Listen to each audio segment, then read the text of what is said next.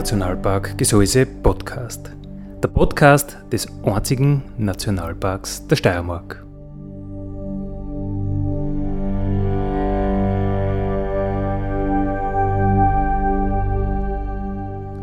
Alle zwei Wochen neu mit Themen aus dem Nationalpark Gesäuse und aus der Nationalparkregion. Daddy,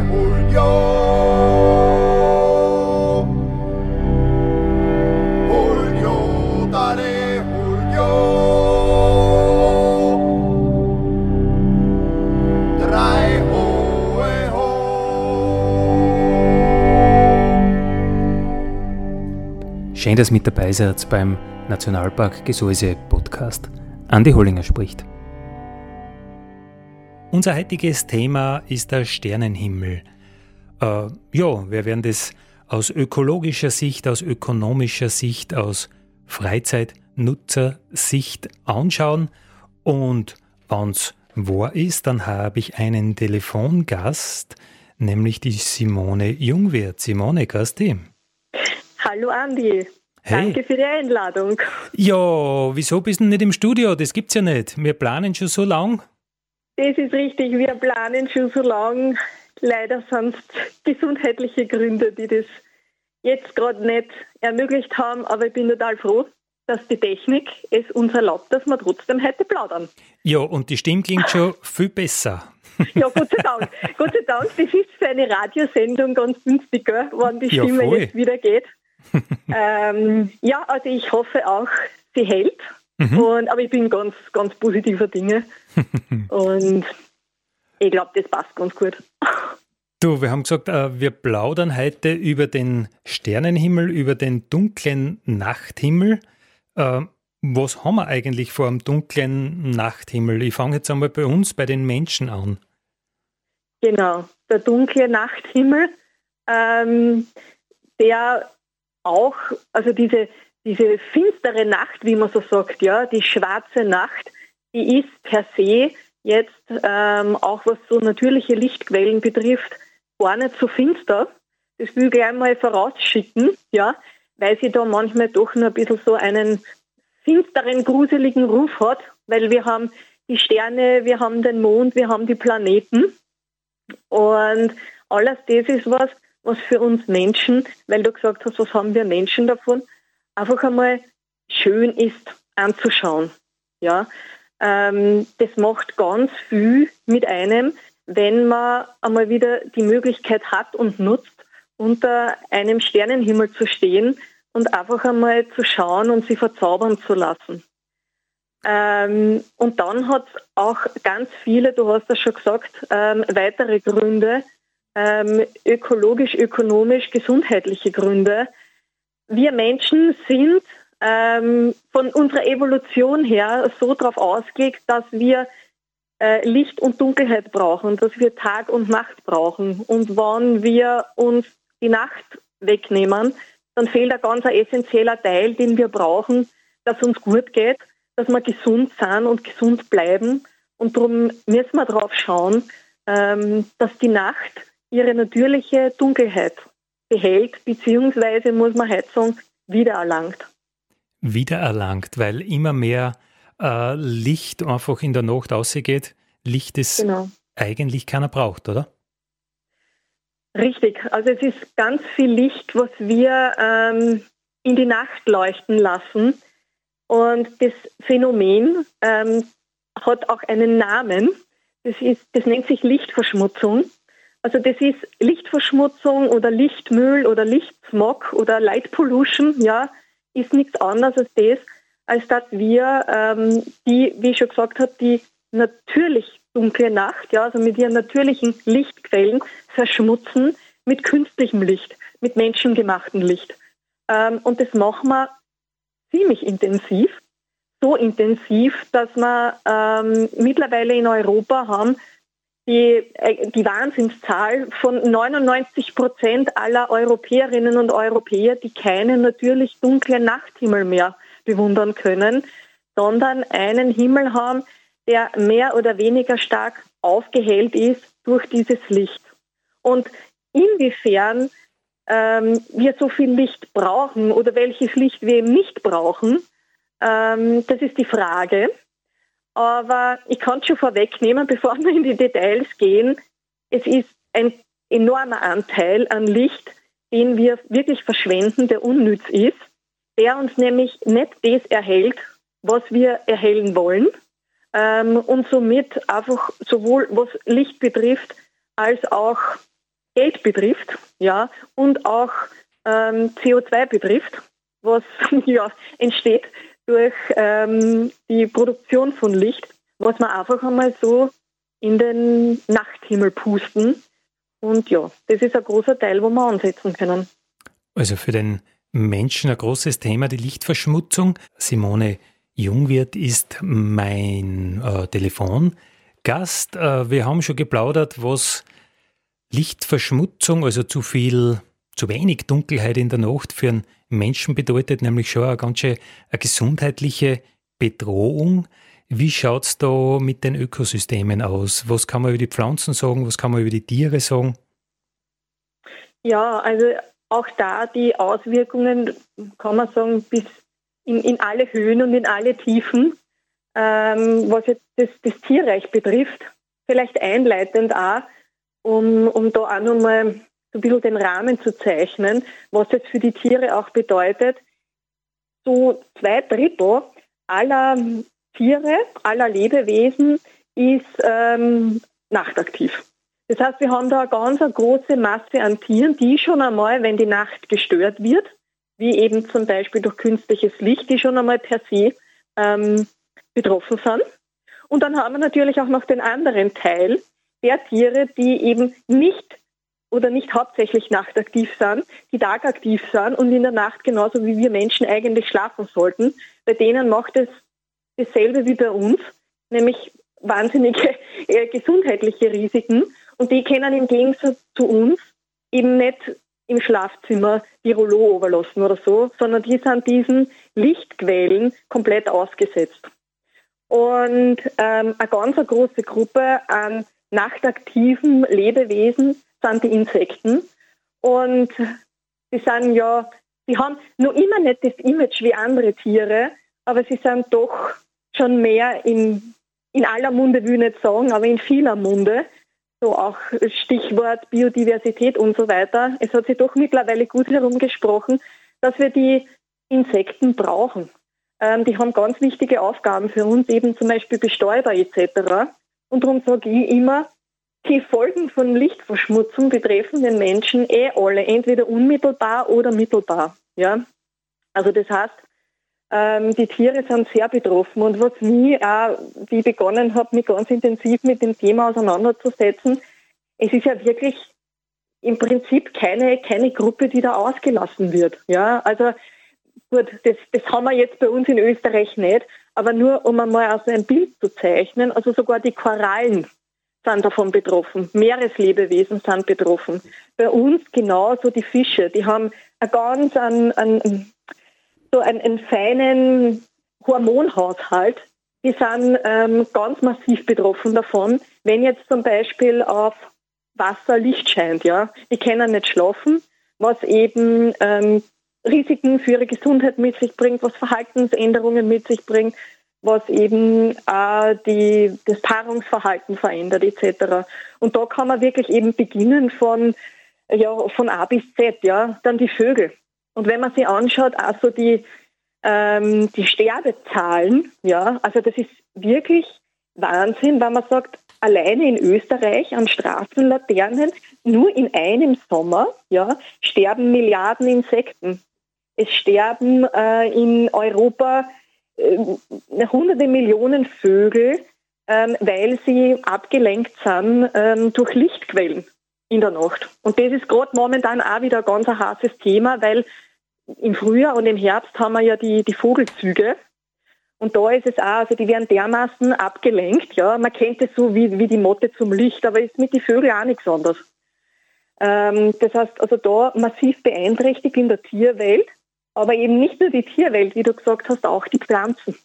Also es ist tatsächlich so, dass auch Pflanzen beeinträchtigt werden durch Licht bei Nacht, weil auch Bäume zum Beispiel eine Nachtruhe einhalten. Oder wenn man eben sagt, zum Beispiel im Jahreszeitenverlauf, ähm, also halt ja auch in diese Winterruhe gehen. Und da gibt und jetzt kann man eh wieder anfangen, jetzt fängt wieder der Herbst an, schön langsam lassen die Bäume ihre Blätter fallen oder eben auch nicht. Einmal bewusst, einmal aufmerksam durch die Straßen gehen und schauen, wenn Bäume neben Straßenlaternen stehen. Die behalten teilweise wahnsinnig lang ihr Laub. Also ich habe letztes Jahr ein Foto gemacht von einer Birke neben einer Straßenlaterne. Die war am 18. Dezember noch ziemlich gut belaubt. Und wenn es jetzt friert, ähm, dann hat diese, das hat ja einen Sinn, dass die Bäume ihre Blätter abwerfen. Dann hat die zum Beispiel, kriegen die Bäume Frostschäden und so weiter. Ja? Also auch das, die, die Abwehrkräfte von den Pflanzen werden auch massiv ähm, beeinträchtigt. Die Blühzeiten zum Beispiel verändern sich. Also wirklich von A bis Z haben wir negative Auswirkungen. Hm. Äh, wir haben jetzt gesagt, Simone, du kannst uns doch wieder Hoffnung machen. Äh, man kann was tun. Was kann man tun? Absolut. Es ist das, sage ich mal, das, das Tolle daran, dass jede, jeder was tun kann, was beitragen kann. Ähm, und das nur dazu relativ einfach. Ja. Ich sage jetzt einmal grob gesprochen, manchmal ist es einfach schon der Lichtschalter, den man abdreht oder gar nicht erst aufdreht, ähm, wo man schon was dazu beitragen kann zu dem Ganzen. Ja. Ähm, also sowohl, ob ich jetzt Privatperson bin, ob ich Gemeinde bin, ob ich ein Unternehmen habe, wir alle können zusammenhelfen. Und da gibt es so ein paar Punkte, ähm, an denen man sich orientieren kann. Nämlich zum einen, dass man mal schaut, welche Farbe und welche Intensität hat mein Licht. Ja? Sei das jetzt eben die, meine Gartenbeleuchtung, ja, oder ähm, von meinem Firmengelände die Beleuchtung oder eben auch die Straßenlaternen. Das heißt, möglichst geringe Intensität und von der Farbe her möglichst warmes Licht. Ja, also so gelbliches Licht, sprich mit einem niedrigeren, je, je niedriger der Kelvinwert, ja, also Kelvin ist ja die Farbtemperatur, ähm, desto besser. Warum? Je höher, desto mehr Blaulichtanteile hat es. Ähm, und das ist halt jetzt bei den LED, ja, also LED ist halt momentan unser Leuchtmittel, ja, und gerade die haben oft einmal sehr viele Blaulichtanteile.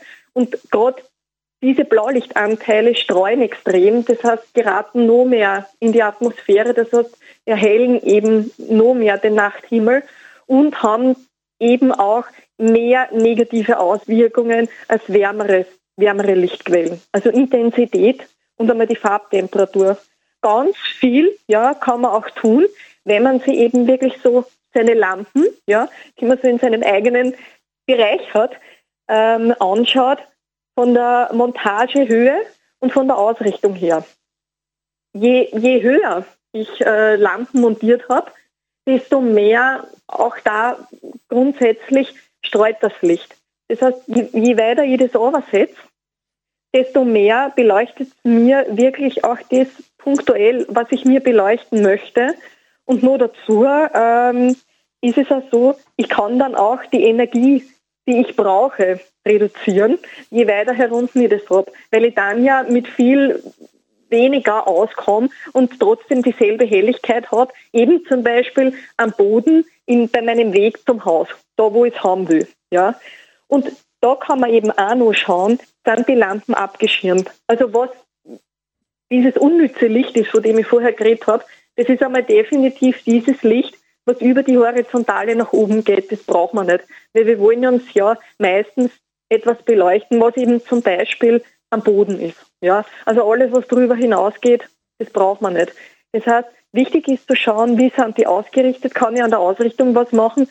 Ähm, abgeschirmtes Licht, ja. Also was wirklich einfach, das, das kann man teilweise eben auch nachrüsten bei Lampen, dass es halt nicht so, ich sage mal, diese klassischen Kugelleuchten sind, die wirklich rundherum strahlen, sondern dass es wirklich am Boden geht. Und dann ist auch noch ganz essentiell, dass man schaut, ähm, wann brauche ich das Licht. Äh, und da gibt es wunderbare Helferleins mit Bewegungsmeldern ja, oder mit Zeitschaltuhren, wo ich das so programmieren kann, dass mir eben, ich nehme jetzt wieder her Beispiel mein Gartenweg ähm, oder auch auf meinem Firmengelände, ähm, ich brauche das eigentlich nur beleuchtet, wenn er wirklich gerade jemand dort ist, der das Licht braucht. Und wenn das gut eingestellt ist, dass es halt jetzt nicht gleich bei jedem Marder oder bei jeder Katze oder so anspringt, dann habe ich da wirklich ein bedarfsgesteuertes Licht und ich brauche keinen kein so, so, so Dauerleuchter. Ja? Diese Dauerleuchter, diese Dauerstrahler, das, was nach oben geht, das, was sehr blau ist, das ist das, was halt äh, am massivsten zur Lichtverschmutzung beiträgt. Und Lichtverschmutzung ist die einzige Verschmutzung, die, sobald ich aufhöre damit, äh, die praktisch zu emittieren, sofort weg ist. Wenn ich jetzt an, an Luftverschmutzung denke, da muss ich riesengroßen Aufwand treiben, dass die Luft wieder sauber wird oder die Bäume brauchen ja. einfach Zeit dazu oder die Pflanzen. Wenn ich an, an die Wasserverschmutzung denke, naja, bis sie diese Ökosysteme alle wieder regenerieren, das dauert ewig. Bei der Lichtverschmutzung, das ist die einzige Verschmutzung, ich schalte den Lichtschalter aus und sie ist verschwunden. Also grundsätzlich ging es ja leicht. Genau, richtig. Und das ist das, was mich und auch meine lieben Kolleginnen und Kollegen antreibt, die ähm, zum Beispiel in Österreich im Rahmen der Baten der Nacht ähm, sie ja einsetzen gegen Lichtverschmutzung. Es ist genau das, was du sagst. Es wäre so einfach. Ja? Und es würde nicht, wie du gesagt hast, wie in anderen Bereichen, Jahre, Jahrhunderte dauern oder noch länger. Wir wissen es ja gar nicht. Ja. Simone Jungwirth ist heute mein Telefongast. Äh, wir plaudern über den Sternenhimmel und über den dunklen Nachthimmel. Und du hast schon anklingen lassen, es gibt da einen Verein. Genau, also wir sind eine Initiative, ja, eine Initiative, die Paten der Nacht, ähm, gegründet von Manu Philipp vor ein paar Jahren in Deutschland. Seit einem Jahr, kann man sagen, gibt es uns auch in Österreich, Paten der Nacht Österreich. Es hat dann im, äh, eh vor wenigen Wochen im Nationalpark Gesäuse das erste, sagen wir, konstituierende Treffen auch stattgefunden. Ja, äh, aufgrund der Umstände, ja, waren wir auch davor halt hauptsächlich äh, online miteinander verbunden und jetzt haben wir sich äh, eben, haben wir uns da auch getroffen. An einem muss ich jetzt auch gleich sagen, dunkelsten äh, Orte, die wir in Österreich noch haben. Wunderschöner Sternenhimmel, ja, im Nationalpark Gesäuse. Und die Baten der Nacht ist eine Initiative von Ehrenamtlichen, die sie eben gemeinsam einsetzt, um zum Thema Lichtverschmutzung aufzuklären, Wissen zu vermitteln, zu sensibilisieren, aber auch zu beraten. Mittlerweile, also wir sind so insgesamt jetzt ähm, um die 50 Mitglieder. In Österreich sind wir momentan so circa 10 in fast allen Bundesländern.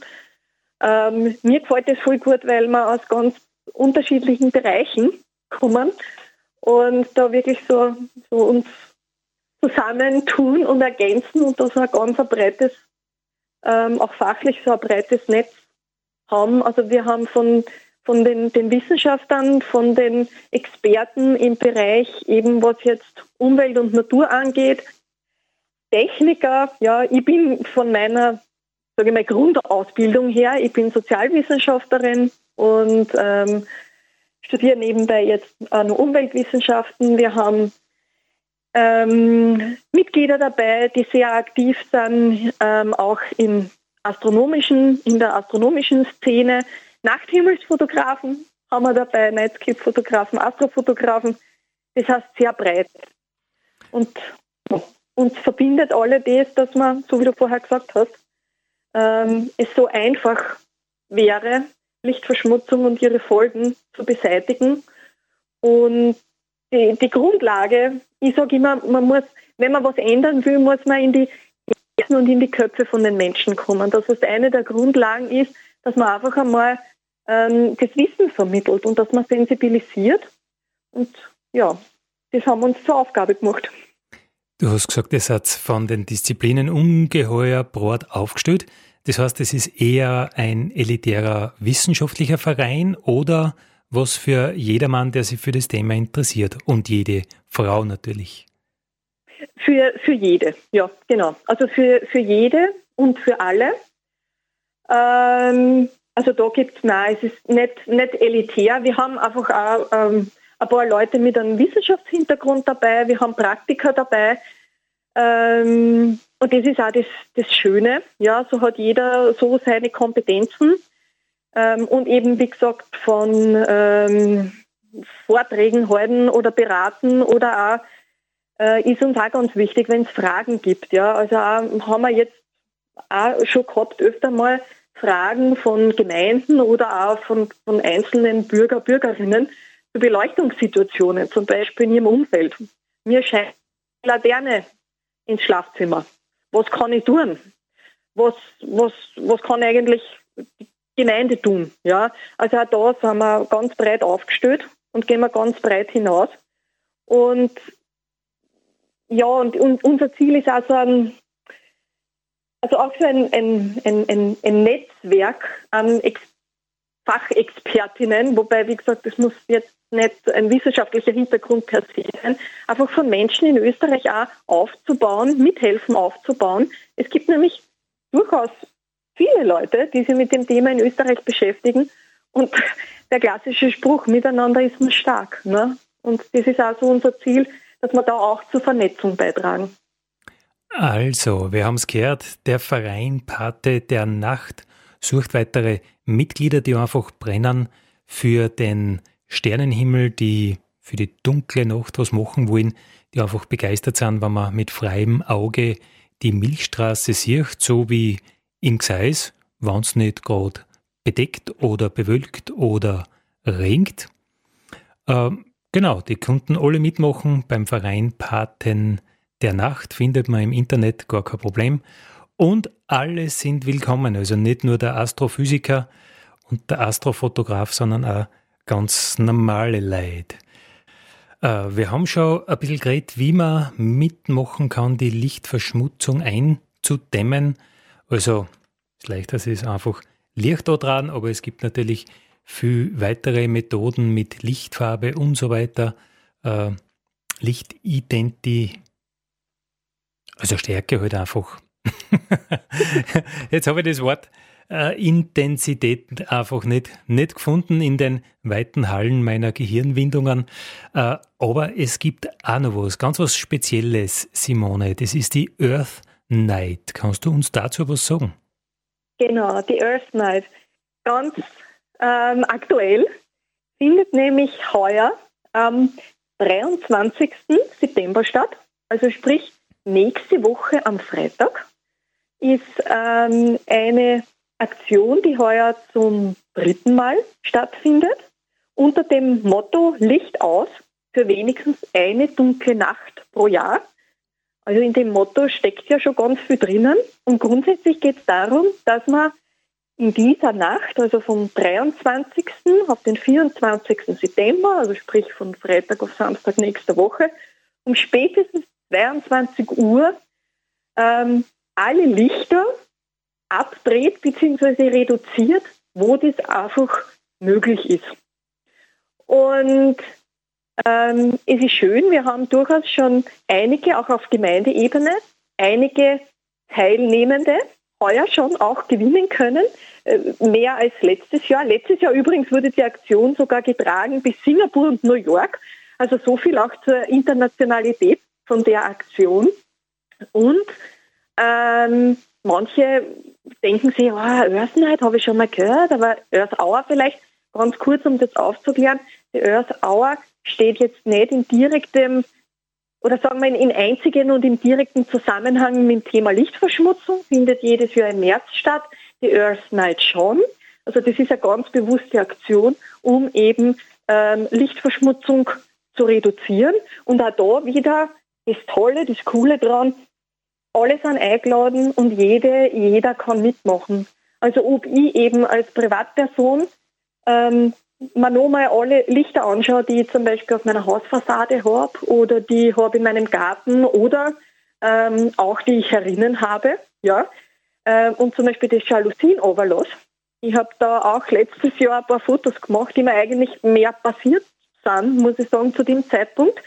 Äh, und da auch gemerkt habe, wie, wie, wie sehr sich auch äh, unsere Innenraumbeleuchtung auf die Nacht auswirken kann, ähm, wie weit das auch streut, obwohl das durchaus für unsere Augen nichts ist, wo man sagen, boah, ja, das war jetzt Festbeleuchtung, grell beleuchtet, sondern einfach eh, eh gemütliche Stimmung.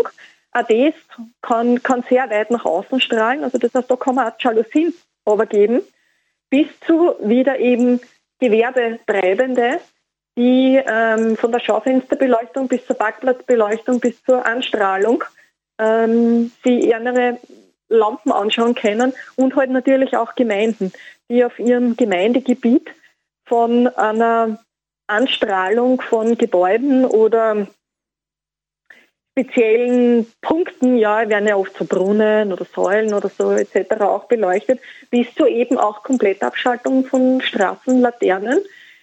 Ist alles möglich und sind alle herzlich eingeladen.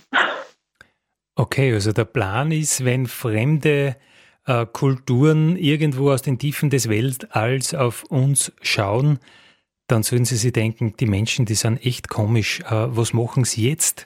Zuerst beleuchten sie das ganze Jahr alles und dann gibt es einen Tag, eine Nacht, wo es überall finster ist, die Earth Night. Dieses Jahr genau. am das Austricksen fremder äh, ja. Kulturen, genau. Kul wir sind in der Nacht sind wir nicht sichtbar. Kulturen, Zivilisationen. Äh, wird dieses Jahr am 23. September stattfinden. So. Genau, mehr Infos dazu. Wir haben auch eine eigene Homepage, wo man sich mehr auch noch darüber informieren kann. Ja, ähm, das wäre earth-night.info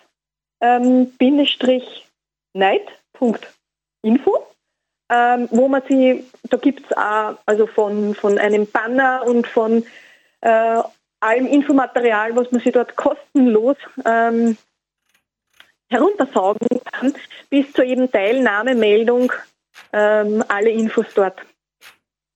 Mhm. Also earth-night.info ist die Webadresse. Simone, ich habe so das ich habe so das Gefühl, Simone, äh, die Sterne haben die irgendwie in den Bann gezogen. Deine Leidenschaft, die geht übers Telefon auf mich über für den Sternenhimmel. Äh, aber wie hat das angefangen bei dir? Ja, wirklich. Ich sage immer, sie, sie haben mich gefunden, wiedergefunden. Und am liebsten hätte ich jetzt gesagt, das hat angefangen genau hier, aber ich bin ja jetzt gerade nicht bei dir und nicht im Nationalpark. Es hat aber tatsächlich wieder begonnen, sagen wir so, wieder begonnen im Nationalpark Gesäuse. Ähm, also schon als Kind habe ich mich interessiert für die Planeten und für unser Sonnensystem und für die Sterne. Und das ist dann ein bisschen mit der Zeit in den Hintergrund gerückt, bis dann in, in, in einem, an einem schönen warmen Sommerabend vor drei Jahren ich im Nationalpark teilgenommen habe an einer so Nacht- und Sternenführung mit dem Johannes Sulzbacher. Andi, habe ich es jetzt richtig? Ja, ja, der Sulzi, ja, der Sulzi, einer, einer unserer Ranger vom, vom ich glaube, von der ersten Ausbildung damals sogar noch. Also einer, einer vom Kernteam, ja. Mhm. Ja, ja, wirklich. Na, und da, das, ähm, da gab es die tolle Veranstaltung im Angebot und ich bin froh, dass ich teilgenommen habe. Und war eine grandiose Nacht, in der ich, sage immer, in der ich mich verliebt habe und auch total begeistert war, wie er das gemacht hat und uns halt auch erzählt hat von den Sternen und sagt hat, und das ist der Stern und das ist der Stern und dann hat er uns eben die Sternbilder gesagt und ähm, dann die größte Sternschnuppe meines Lebens bisher. Ich war jetzt schon viele Nächte draußen, habe ich auch in der Nacht gesehen, ja, also war recht imposant, muss man sagen. Und dann hat er auch noch so von der Mythologie erzählt, weil hinter den, den Sternbildern stecken ja auch mythologische Geschichten und ich war einfach hin und weg und habe mir gedacht, in dieser Nacht, das will ich auch können. Und dann habe ich mir Bücher gekauft, ja, so Sternenführer, und habe ähm, gelernt, die, den Nachthimmel zu lesen, sozusagen. Und dann ging das sehr schnell, dass ich das mit meiner anderen Leidenschaft im Fotografieren verbunden habe. Und dann habe ich eben angefangen, auch einmal so ganz vorsichtig, zaghaft, den, den Nachthimmel, den Sternenhimmel zu fotografieren und bin draufgekommen, dass mich das ja unglaublich berührt. Und ich habe das dann weitergeführt und bin eben auch über die Nachthimmelsfotografie zum Thema Lichtverschmutzung gekommen, weil wenn man den Nachthimmel fotografieren will, kommt man sehr schnell eben drauf, hm, habe ich gemerkt, im Gesäuse geht das super. Ja, da wo ich auch zu Hause bin, ja, in Niederösterreich, im Zentralraum, da geht es wesentlich weniger super. Und dann ist da aufgepoppt dieser Begriff Lichtverschmutzung und ich muss sagen, das hat mir bis dahin einfach überhaupt gar nichts gesagt gehabt. Und dann habe ich mich da hineingetigert und gelesen und recherchiert und so bin ich dann auch eben dazu gekommen, dass ich dann vor eineinhalb Jahren ja auch meinen Instagram-Account nachhaltig ähm, gegründet habe, weil ich einfach draufgekommen bin, es geht voll viel Leiden so wie mir, die haben einfach gar nichts gehört davon. Und wie ich vorher schon gesagt habe, wie kann ich denn was ändern, wenn ich was gar nicht weiß?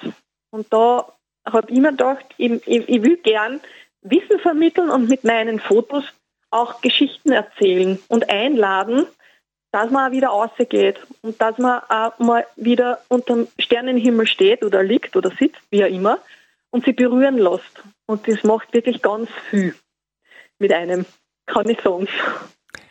Also ein Grund mehr für die Earth Night, die, bei der Earth Night mitzumachen am 23. September ist einfach, dass die Simone jung wird für einen gescheiten Nachthimmel nicht bis in den Nationalpark Gesäuse fahren muss, sondern dass das eben auch in den Voralpen gut funktioniert. So war der Plan, oder?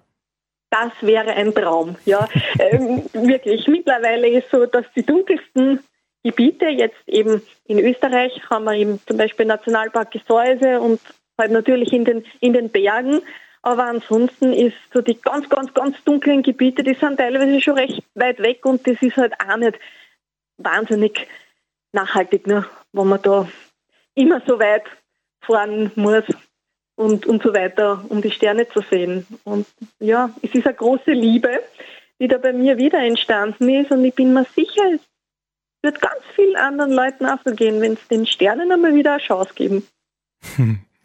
Die Leidenschaft von Simone Jungwirth, äh, du hast noch was äh, geplant, ein Kinderbuch, habe ich gehört?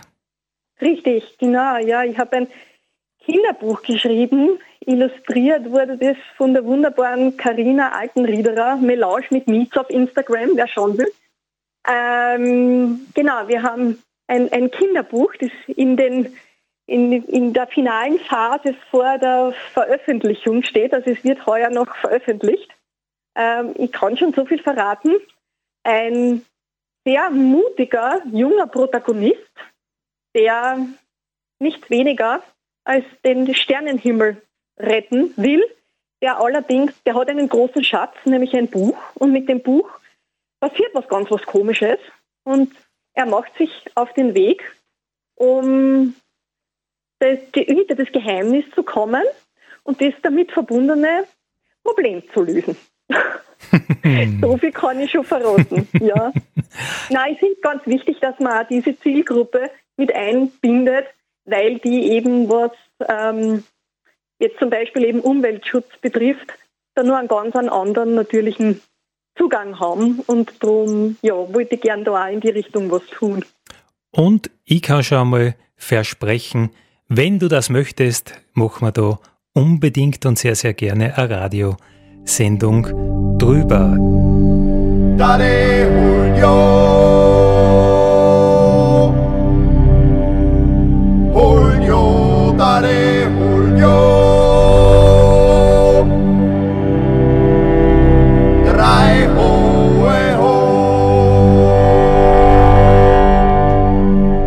Das war der Nationalpark Gesäuse Podcast für heute. Ich freue mich, wenn ihr wieder mit dabei seid in 14 Tagen. Vielen Dank.